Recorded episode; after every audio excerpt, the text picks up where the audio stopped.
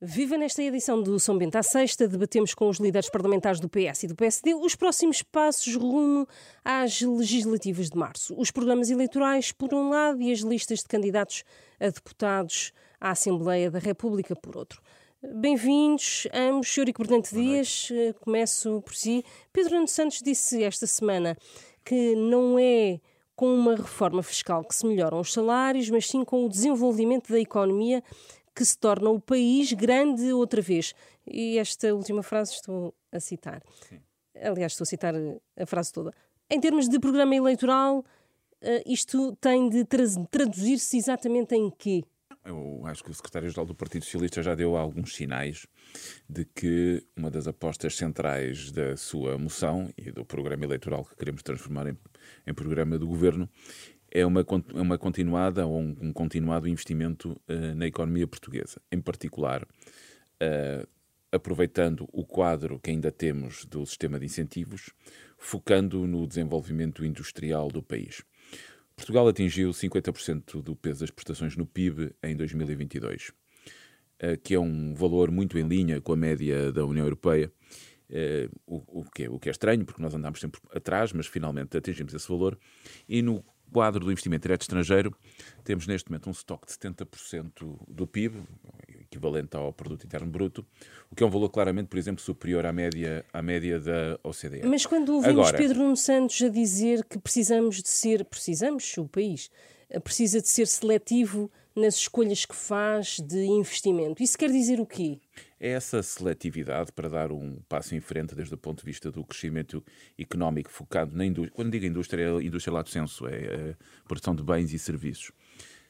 Num quadro em que nós temos que continuar a combater uh, o gap que ainda existe entre salários e qualificações. Portugal deu um passo muito importante no quadro das qualificações, quer ao nível da, do básico e do abandono escolar, quer nas qualificações do ensino superior. Recordo sempre que uh, a minha filha, que nasceu no ano 2000, no ano em que entraria, ou entrou na, na, no ensino superior, pela primeira vez, metade dos alunos nascidos naquele ano iam, entravam no ensino superior. Esse, esse, esse aumento muito significativo das qualificações, do desenvolvimento do sistema científico e tecnológico, do desenvolvimento dos clusters, tem que prosseguir para nós continuarmos a aumentar os salários médios e, para isso, continuarmos a reter uh, talento. E é esse que é um dos objetivos fundamentais. E só com uma política económica, onde, evidentemente, o Estado, o Estado tem um papel muito importante e que deve prosseguir agora de uma forma mais seletiva, e essa é a posição do secretário-geral do Partido Mas Socialista. Mas ser seletivo é exatamente o quê? Escolher. Escolher, escolher. empresas é onde não, investir, empresas é isso? não. A ideia não é escolher empresas. Setores. É, é uma lógica mais de escolher não só setores, mas posicionamentos relativos nas cadeias de valor. Eu não vou elaborar muito sobre isto, talvez não seja este o quadro, mas uh, eu próprio fui secretário de Estado da Internacionalização, uh, apoiei no quadro das minhas atividades aquilo que foi um movimento muito importante de aumento da diversificação uh, dos mercados de exportação das empresas portuguesas e, e de aumento das exportações. E é evidente que a concorrência internacional, no quadro do mercado interno, que é o mercado da União Europeia, mesmo em mercados mais sofisticados fora da União Europeia, eh, precisa que Portugal continue a fazer um investimento mais seletivo em áreas de, maior valor acrescentado. E esse é o caminho para mantermos emprego, mas emprego com melhores salários. Joaquim Miranda Sarmento, a AD vai ter uma convenção este fim de semana e Luís Montenegro tem sido muito criticado por não apresentar propostas, alegadamente. Eh, será este o tempo para as apresentar e, e, e, o líder parlamentar do PSD pode abrir eh, o livro sobre que propostas poderão ser essas? Começando pelo, pelo início. No, neste último ano e meio que o Dr. Luís Montenegro leva de liderança do PSD, desde julho de 22, o PSD apresentou propostas em praticamente todas as áreas de governação. Programa de Emergência Social em setembro de 22, propostas no âmbito do orçamento uh, de 2023, o programa para as migrações, para a habitação em fevereiro de 22, na saúde em junho de uh, 23, um, redução do IRS em setembro de 23, uh, medidas para a educação, quer no início de 23, quer depois agora em setembro, outubro de, de, de 23. Portanto, durante este ano e meio trabalhámos em muitas propostas, praticamente todas depois foram levadas ao Parlamento, ao debate e à, e à votação, e por isso esta ideia que. Estão todas válidas? A grande maioria estarão, estarão válidas. O que é que nós estamos agora a fazer? Portanto, esta ideia sim, sim. de que, o, que não existe propostas por, parte do líder do PST, eu acho que cai com aquilo que foi a realidade do último ano e meio. E já é tendo, sabido também que está a trabalhar uh, tendo, no cenário macroeconómico. Uh, tendo sido convocadas eleições no dia 9 de novembro, nós começámos a preparar o programa eleitoral, tendo como referência o programa eleitoral do PST nas últimas uh, eleições, sobretudo nas últimas duas, 19 e 22, são as mais próximas, tendo em conta todas estas propostas que foram sendo apresentadas durante um ano e meio, mas tendo também novos contributos de muitas pessoas que estão a colaborar, seja no Conselho Estratégico Nacional, seja uh, no grupo parlamentar, seja em outros, em outros fóruns. Nós estamos a preparar um programa económico uh, que terá subjacente um cenário macroeconómico que parte do cenário de políticas invariantes do Conselho de Finanças Públicas, que é de setembro de 23, e no qual depois modelamos uh, todas as nossas propostas e apontamos para colocar a economia portuguesa no final desta legislatura, portanto, a partir de 27, 28, com um crescimento acima de 3%. O cenário base do Conselho de Finanças Públicas é um crescimento em torno de 2%. E são esses indicadores as nossas que... reformas, as nossas reformas uhum. estruturais permitem-nos uh, uh, estimar um, um, crescimento do PIB potencial, portanto, um crescimento da capacidade uh, potencial da economia portuguesa no médio e longo prazo significativo, que nos permitirá ter mais crescimento económico. e, portanto, há o programa económico, que tem subjacente este cenário macroeconómico, e, portanto, Uh, e depois há todo o programa eleitoral com as outras áreas de governação e que terá subjacente um cenário orçamental que obviamente o cenário macroeconómico impacta no cenário orçamental, mais crescimento significa por si só, por via de estabilizadores automáticos, mais receita fiscal e contributiva. E, e, depois, obviamente, esse cenário orçamental comporta aquilo que são as medidas que estão uh, no programa eleitoral. Há quatro que foram sendo anunciadas ao longo uh, deste ano e meio: uh, a redução do IRC de 21% para 15%, voltar à redução do IRS e aplicar um, uma taxa máxima de IRS de 15% para os jovens até aos 35 anos, com exceção do último escalão, o que significa diminuir o IRS dos jovens para cerca de um terço daquilo que pagam hoje em 24, aumentar o complemento uh, solidário para idosos para 820 euros, portanto passar dos 540 uh, eh, deste ano para 820 em 2028 e em 5 anos, portanto, abrange os quatro da legislatura, como seria em 25, mais um, mais um fazer a reposição do tempo de serviço perdido pelos professores. Estas quatro propostas foram sendo uh, apresentadas pelo PSD nestes, neste último ano e meio, estão no nosso programa eleitoral e, portanto, o nosso cenário orçamental comporta estas uh, propostas, mas há mais, nós estamos a trabalhar nelas. Hum, admito que o Presidente do PSD no domingo avance com mais algumas dessas propostas. De seguida apresentaremos o programa económico e o cenário macroeconómico e depois, um pouco mais à frente, o resto do programa eleitoral e o cenário orçamental. Um, Eurico Bernardo Dias, o PS reúne a Comissão Política na próxima semana, na terça-feira, uhum. para aprovar a, as listas de candidatos a deputados. Uh, gostava de, de saber, enfim, vou personalizar um pouco, mas uh, que lugar poderá ter, por exemplo, uma figura como Augusto Santos Silva, que já mostrou disponibilidade para continuar a ser presidente do Parlamento caso o PS forme maioria, mas há aqui algumas eh, indicações. Eh, Pedro Nuno Santos, por exemplo, falava há dias de uh, Santos Silva no passado. Foi um, um, bom presidente da Assembleia da República. Há aqui sinais de que uh, há pessoas que poderão ficar uh, menos satisfeitas? Não é, não é a tradição do PS, bem pelo contrário, ao contrário, por exemplo, do PPD-PSD, que renova as suas eh, bancadas com Já bastante. Lá vamos. Bastante Gostava de saber agora sobre não, o PS. Não, era, era, apenas uma constatação, não é, uma, não é sequer uma crítica, é ao contrário do PPD-PSD, que renova as suas bancadas com grande vigor, o PS não tem essa tradição. E essa afirmação do secretário-geral do Partido Socialista, do Pedro Nuno Santos, foi em tom bastante elogioso para o atual Presidente da Assembleia da República. Mas não houve qualquer garantia de. Uh de continuar. Com exceção do próprio, que já anunciou que será candidato por Aveiro, o que também o distingue do líder do PPD-PSD, eh, em bom rigor. Uh, os, os, restantes estão, os restantes federações e o processo nacional, como bem disse, a reunião é só terça-feira. Aquilo que hoje estamos a fazer é preparar essas listas. As reuniões das comissões políticas federativas devem ocorrer este fim de semana e, e segunda-feira. E nós teremos Secretariado Nacional, seguramente, e Comissão Política Nacional para fechar as listas no dia na terça-feira, dia 23. E, portanto, estes processos são sempre processos que implicam algum sigilo, implicam a capacidade de negociação, mas o PS, na sua tradição de sempre, que continuará a ter deputados, uns que apoiaram José Luís Carneiro, que tem tido interlocução com Pedro Foi o caso Santos. de Santos Silva. De... Sim, foi o caso de Santos Silva, foi o caso mais tarde não, de Mariana Vieira da Silva, essa garantia Fernando Medina e mim continuar próprio. uh, o trabalho uh, que estava a ser uh, feito na, naquela cadeira.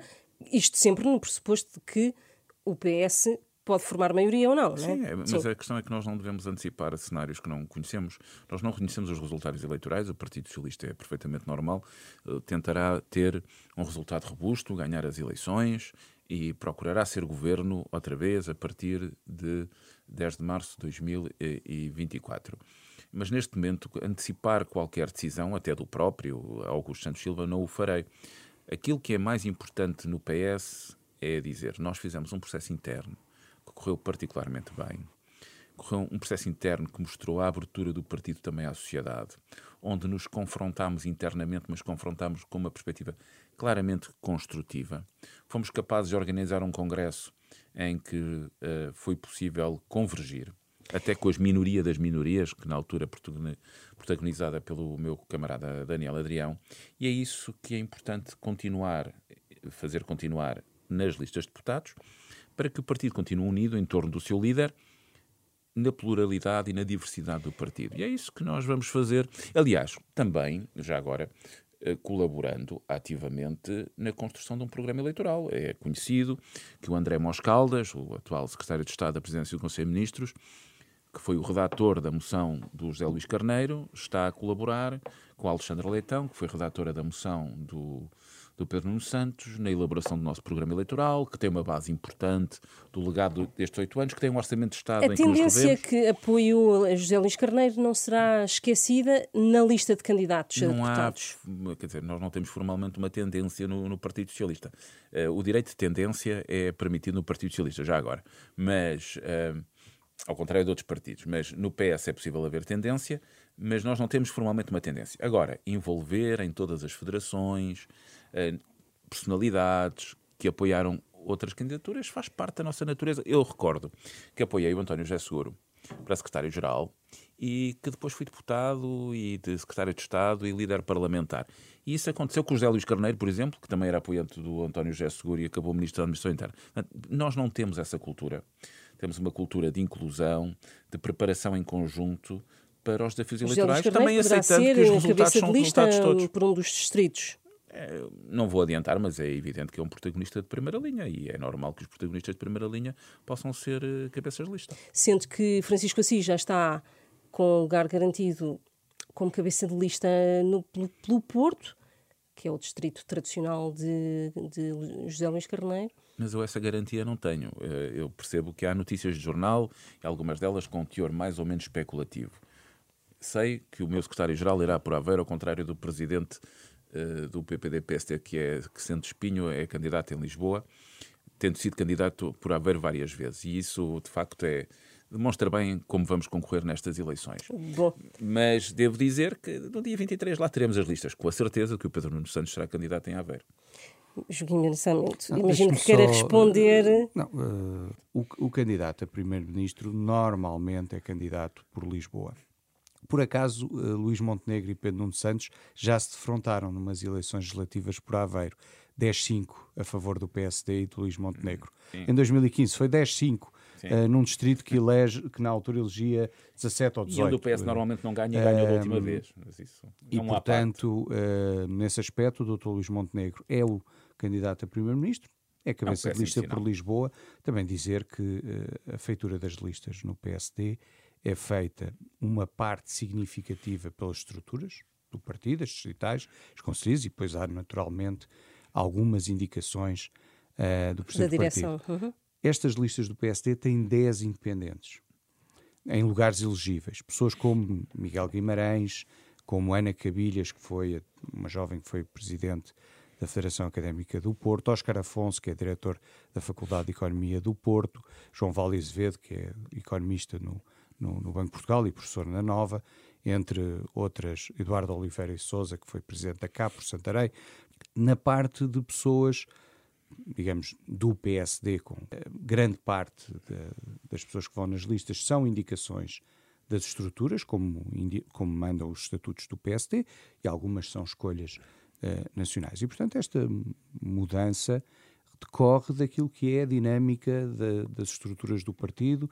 daquilo que é também, obviamente, uma, uma nova liderança, mas, uh, quer dizer, mantém-se mantém uhum. pessoas, uh, porque eu sei que vai chegar à pergunta, mantêm-se pessoas uh, que estiveram bastante próximas do Dr. Rui Rio.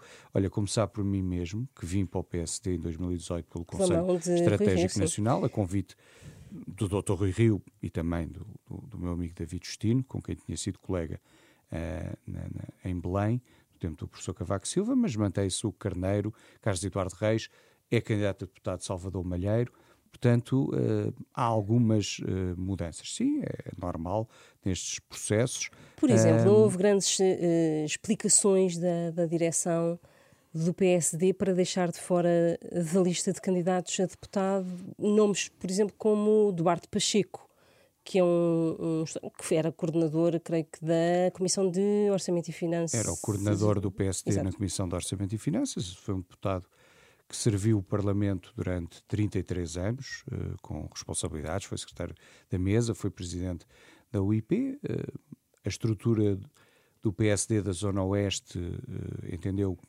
também era preciso alguma renovação. e a direção e, nacional e Eduardo, também? E o Eduardo Pacheco, de facto, não figura nas listas. foram 33 anos em que serviu muito bem o Parlamento. Haverá outra pessoa a representar a área oeste, o, Mar, o Marco Claudino, Uh, e tenho a certeza que fará também um excelente trabalho. E uma pessoa, por exemplo, que, como Paulo Rios de Oliveira, que foi seu vice-presidente na direção da bancada, um, foi. Repare, mais uma vez. Ficou uh, fora das uh, listas também?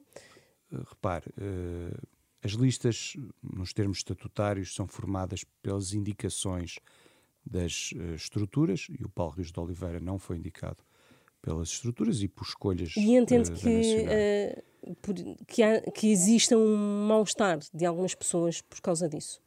Uh, o Helmut Kohl dizia que quando se faz uma lista, agrada-se a uma pessoa e desagrada-se a dez. É óbvio que há muita gente que gostaria de estar na lista de deputados e não está, porque os lugares são exíguos. mesmo que o PSD tenha um excelente resultado, Uh, há, há, há, uma limitação, quer dizer, no limite o Parlamento tem 230 lugares e os outros partidos também vão eleger, portanto uh, não é possível acomodar uh, os lugares que são limitados e, e há escolhas que são feitas. Agradeço a Eurico Berdente Dias e também a Joaquim Miranda Sarmento para mais um São Bento à sexta cheio de provocações e de mercearia com apoio técnico de Carlos Schmidt. Regressamos na próxima semana.